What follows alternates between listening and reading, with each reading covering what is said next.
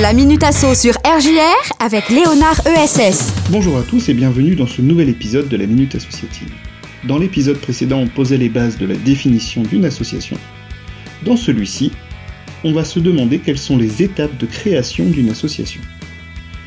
Une fois qu'on a défini un projet commun, qu'on a défini ses valeurs, sa stratégie, il faut rédiger collectivement les statuts. Une association, c'est un contrat de droit privé entre les différents membres, et les statuts sont le texte de référence de ce contrat. On va y trouver le nom de l'association, la gouvernance, etc. Il faut ensuite organiser une AG constitutive, une assemblée générale constitutive, où on discute et adopte les statuts, et on élit les responsables de l'association en accord avec ces statuts.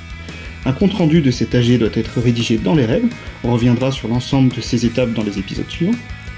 Et enfin, l'association doit être déclarée à la préfecture. L'association apparaîtra alors au journal officiel. C'est une fois que l'asso aura reçu l'extrait de parution au JO qu'elle pourra ouvrir un compte en banque, souscrire à une assurance, demander un numéro de sirette à l'INSEE.